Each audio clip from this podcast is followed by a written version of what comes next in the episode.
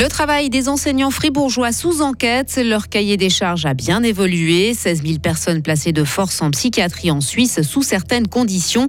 Puiser l'eau du lac de Neuchâtel pour la consommer, irriguer et chauffer, c'est le projet Aquavia sur le lac de Neuchâtel. Et la journée va être nuageuse, par moments pluvieuse, maximum 7 degrés. Il va neiger à partir de 1000 mètres. Nous sommes mardi, nous sommes le 22 novembre 2022. Bien le bonjour, Sarah Camporini. Bonjour Mike, bonjour à toutes et à tous. Comment travaillent les enseignants la semaine, le week-end et lors des vacances scolaires? Une vaste enquête se veut dresser un état des lieux. Il a été décidé par, euh, elle a été décidée par la direction de la formation du canton de Fribourg.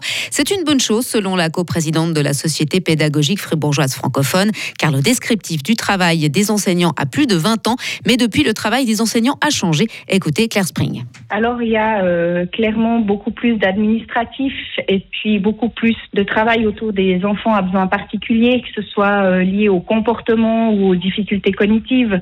On a beaucoup plus d'enfants qui ont des difficultés et puis ça demande tout un travail là autour qui est, qui est plus important. Tous les enseignants sont invités à prendre part à cette enquête qui se déroulera durant toute l'année prochaine.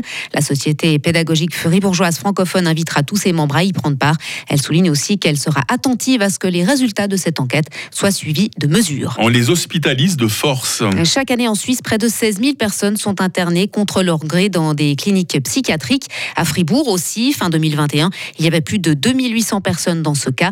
Euh, comment ça se passe? Isabelle Gautuet, médecin directrice du secteur de psychiatrie et psychothérapie euh, pour adultes du réseau fribourgeois de santé mentale. Dans le canton de Fribourg, tout médecin peut mettre ce qu'on appelle une privation de liberté à des fins d'assistance à la condition, il faut trois conditions réunies, c'est que la personne ait une maladie psychique aiguë. Hein. La deuxième, c'est qu'il n'ait pas sa capacité de discernement sur les soins dont il a besoin. Ça, c'est assez typique de certaines maladies psychiques où les personnes perdent la capacité de se rendre compte qu'ils ont besoin de soins. Et puis la troisième des conditions, c'est la question de la dangerosité, c'est-à-dire de la de la capacité à se faire du mal soit à soi-même, soit aux autres.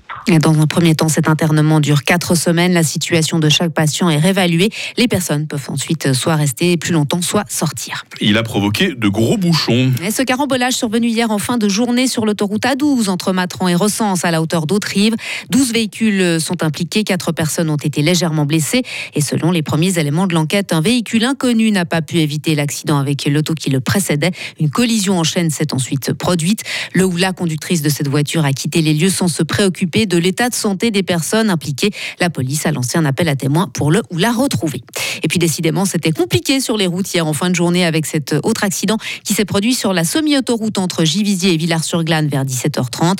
Un choc entre deux véhicules. Une personne a été légèrement blessée. L'une des voies de circulation a dû être fermée pour les besoins de l'intervention. C'est un projet gigantesque, Sarah, sur les bords du lac de Neuchâtel. Pomper de l'eau pour trois usages différents, obtenir une nouvelle source d'eau potable, aménager un nouveau système d'irrigation et alimenter en chauffage des quartiers résidentiels autour de la gare d'Estavayer. Les différents acteurs de ce projet ont confirmé leur intérêt la semaine passée, parmi eux Groupe E, qui entend donc utiliser l'eau du lac pour produire du froid ou du chaud. Mais comment exactement? Christian Wetterli, chargé du développement de ce projet Alors le froid, je crois que c'est très simple. Hein. En, en plein été, quand on a chaud, on va se tremper dans le lac et on sent tout de suite une sensation de fraîcheur. Je crois que l'explication est assez claire. Pour du chaud, c'est très simple. Finalement, on va puiser des calories de l'énergie dans l'eau du lac. Si je prends l'exemple aujourd'hui de pompes à chaleur qui, elles, vont prendre leur énergie dans le sol, ici, au lieu de la prendre dans le sol, donc au lieu de faire de la géothermie, on va prendre cette énergie dans l'eau du lac. Et le gros avantage, c'est que ça nous permet d'avoir des puissances qui sont absolument colossales, euh, ce qui serait pas possible aujourd'hui avec la géothermie sur une surface raisonnable. Des propos recueillis par nos confrères de RTN et grâce à l'eau du lac, Groupe E veut produire 26 gigawattheures chaleur, soit l'équivalent de 3 millions de litres de mazout par année. Les travaux devraient commencer en 2026. Sarah Camporini, toute l'actualité sur du Fribourg, le prochain volet. Ah non, pardon, on a encore une petite nouvelle là, excusez-moi. Petite nouvelle de sport. voilà, voilà, oui, non, ce serait, vrai que ce serait dommage de passer à côté de ça. Euh, trois femmes et deux hommes, on peut l'annoncer comme ça. Hein. Effectivement, les nominés pour le mérite sportif fribourgeois sont connus. Il s'agit de la skieuse freestyle Mathilde Gremaud, de la spécialiste de pétanque Sylviane Météron, de l'athlète Audrey Véraud, du skieur alpiniste et spécialiste de trail Rémi Bonnet et finalement du lutteur Romain Collot. Et le nom du vainqueur sera connu le 13 janvier prochain. cette fois, nous sommes complets. Mes excuses, Sarah Camporini. Et plaisir de vous retrouver tout à l'heure à 8h30 hein, pour la suite de l'info, bien sûr. Retrouvez toute l'info sur frappe et frappe.ch. Il est 8h07. La météo avec l'IRT Automobile, votre partenaire Mercedes-Benz à Payerne, là pour vous depuis 1983. Pas une très belle semaine vue du ciel. Hein. La journée va être essentiellement nuageuse. Des averses euh, vont tomber de manière intermittente sous forme de neige au-dessus de 1000 mètres. Attendre la soirée pour profiter d'un temps sec et quelque peu euh, dégagé. Nous avons en ce moment 3 degrés à Fribourg. Nous aurons cet après-midi 7 euh, degrés à Bulle. Et je pense que vous le sentez vous aussi hein, si vous êtes sorti. Ce vent de sud-ouest par moment modéré. Demain, nous serons mercredi. Demain sera de nouveau très nuageux. Il pleuvra dès la fin de la matinée. Température minimale 2, maximale 8 degrés. La neige va remonter à 1400 mètres. Euh, agréable journée de jeudi qui nous offrira de bons moments de soleil avec 11 degrés. Euh, il faudra bien en profiter parce que nouvelle dégradation vendredi déjà.